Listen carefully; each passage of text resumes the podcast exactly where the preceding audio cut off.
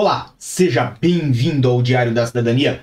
Meu nome é Celso Sauer, eu sou advogado e nós vamos falar sobre manifestação de interesse, vamos falar quais são, na minha opinião, os três documentos mais importantes para você que pretende fazer esse processo. Então, óbvio, esse vídeo é para você que está aqui em Portugal, não sabe qual é o caminho que você vai seguir, trabalha aqui, às vezes já vive há anos aqui e não tem certeza do que vai fazer para se legalizar, então nós vamos falar aqui de um dos processos mais famosos e também de um dos processos que tem a possibilidade de legalizar a maior parte das pessoas em Portugal, porque, obviamente, a maior parte das pessoas está aqui a trabalhar. Essa foi uma sugestão que veio lá no meu Instagram, no arroba e é por isso que nós trouxemos aqui para o canal. Então, se você quiser trazer sugestões para o canal, vá lá no meu Instagram, porque lá nós também temos informação de hora em hora para você. Então não perca a oportunidade de acompanhar o nosso material lá no Instagram, tá bem? Basicamente, o processo de manifestação de interesse é um processo que faz a legalização em Portugal pelo trabalho. Então, quando nós falamos de legalização pelo trabalho, nós sempre vamos estar vinculados a esses três documentos, sendo que dois deles impedem a feitura da manifestação de interesse praticamente falando. Obviamente, quando nós falamos de tudo, nós falamos sempre de NIF. Por que, que falamos sempre de NIF?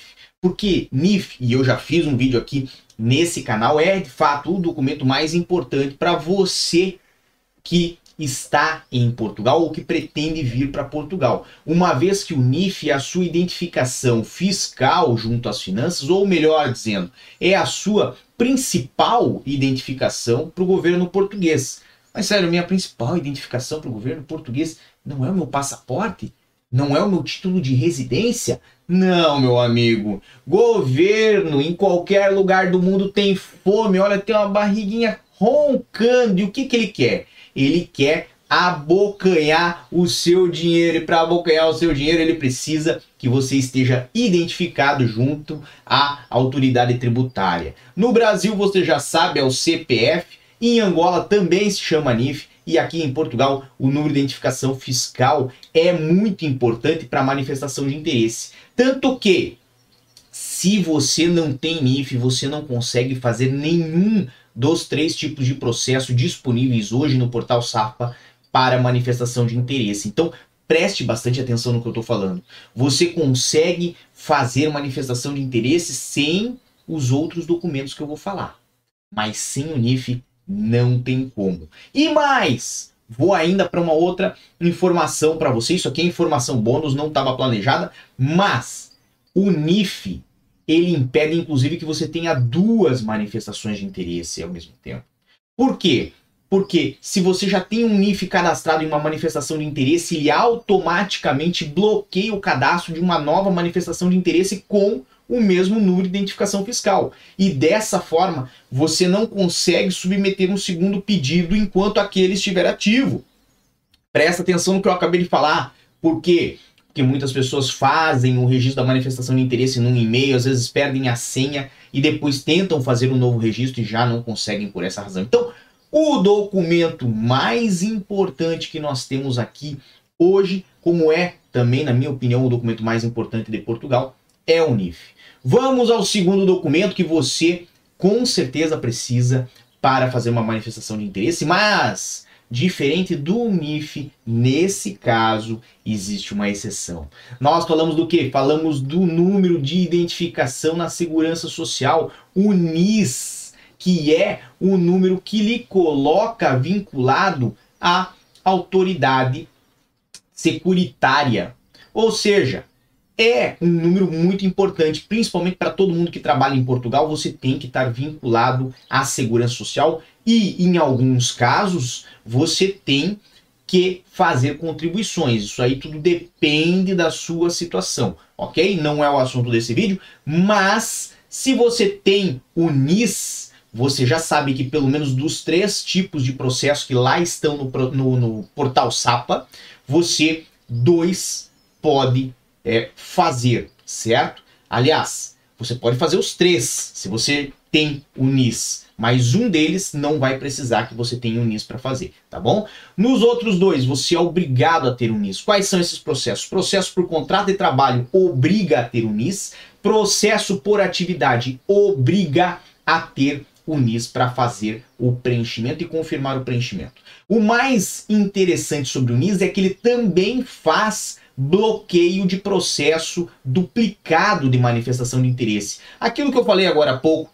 sobre o NIF, de você cadastrar uma manifestação de interesse com o mesmo NIF, que já cadastrou uma outra anterior que ainda está ativa, ocorre o mesmo referente ao NIS. Ou seja, se você já tem uma cadastrada com aquele número de inscrição na Segurança Social, não consegue cadastrar uma segunda porque vai dar duplicidade de informações. Então presta bastante atenção porque isso aí causa alguns problemas e alguns desabores. Agora, existe de fato um processo que não necessita do NIS para fazer a sua inscrição, que é o processo por promessa de contrato de trabalho. Mas sério, o que é a promessa de contrato de trabalho? É o que o nome diz. O empregador chegou para você e falou: vou lhe contratar. Tá aqui por escrito. A partir de 1 de junho eu vou lhe dar um emprego e você tem que até lá fazer a sua manifestação de interesse. Nesses casos, é evidente, você não tem por que colocar o NIS, porque o governo entende que o NIS é um documento que normalmente é feito depois que você adquire um trabalho. Preste bastante atenção, via de regra, no primeiro emprego, se a pessoa não tem NIS, geralmente ocorre muito com os estrangeiros, os empregadores faziam o NIS. Mas, diante de muitas pessoas que pegavam um emprego unicamente para ter este número de inscrição, iniciar um processo de manifestação de interesse e depois largavam o patrão, que muitas vezes teve custos, inclusive, com profissionais, contabilistas, advogados, e desembolsou valores para investir naquele empregado, naquela pessoa que ia trabalhar na sua empresa. Então, nesses casos, nestes casos, é evidente que os patrões hoje têm priorizado contratar pessoas que já têm esse número de inscrição. Aqui no canal nós fizemos um vídeo falando para você como você pode fazer a inscrição no NIS sozinho, certo? Na segurança social. Então, procure um pouquinho, porque nós temos esse material para você. Mas nós vamos falar sobre o terceiro documento, que, na minha opinião, são, é o documento importante, é um documento muito importante, tanto quanto os outros dois, para a feitura da manifestação de interesse. Mas antes eu tenho que agradecer Marta Luz, Vera Maria, de Goiânia, Cristiane Barbosa, Wellington Silveira, Michele Chagas, Simone Machado, Graziele Menezes, Bela Maria, Thiago Silva, Elienay, Reginaldo e dar uma boa tarde nesse sábado para vocês. O terceiro documento, então, que nós temos que é importantíssimo para uma manifestação de interesse é o vínculo laboral. Preste atenção que eu não falei contrato de trabalho, eu não falei contrato prestação de serviços, eu não falei abertura de atividade, eu não falei constituição de sociedade, eu não falei promessa de contrato. Eu falei vínculo laboral. Por que eu falei o vínculo laboral? Por duas razões. Primeiro, todos esses documentos que eu falei agora, contrato de trabalho. Agora deu uma falha, mas tudo bem. Contrato de trabalho, promessa de contrato de trabalho, contrato de prestação de serviços, atividade aberta e por aí vai. Esses documentos, todos, eles são importantes e necessários para comprovar que já existe ali um vínculo laboral, um indício desse vínculo laboral. E eu posso ir mais adiante. O segundo fator muito importante e razão pela qual utilizei vínculo laboral é porque quando você faz uma manifestação de interesse, você submete informações ao CEF a garantir, a declarar de que de fato você trabalha naquele local ou pretende trabalhar naquele local. E se aquele vínculo não existe ou não se inicia ou não subsiste, pode dar problema no seu processo. Então preste bastante atenção. Por quê? Porque aqui em Portugal você vai encontrar pessoas que vão lhe propor, inclusive, para comprar contrato de trabalho, para dar um jeitinho aqui e ali. E não siga por esse caminho, ok? Faça as coisas da forma certa.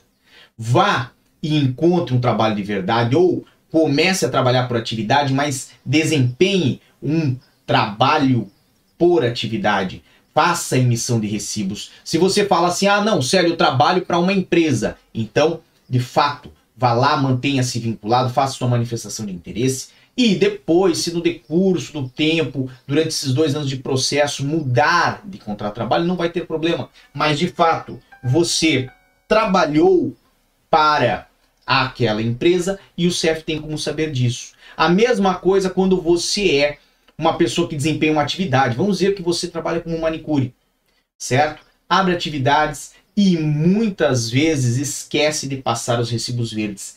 Preste atenção, isso é muito importante. A prova de que você está trabalhando são os recibos verdes, não é a atividade aberta.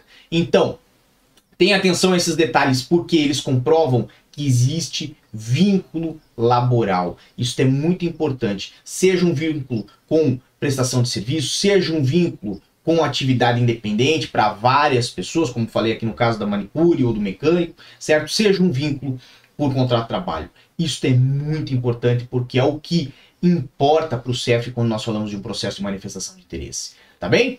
Bem, esse é um excelente sábado e eu desejo para você um excelente final de semana. Não esqueça que nós sempre estamos aqui no nosso canal, no Diário da Cidadania, e também sempre estou lá no meu Instagram, no arroba. Por hoje é só. Um grande abraço a todos e. E tchau. O que você acaba de assistir tem caráter educativo e informativo. Compõe-se de uma avaliação genérica e simplificada. Agora, se você quer saber de fato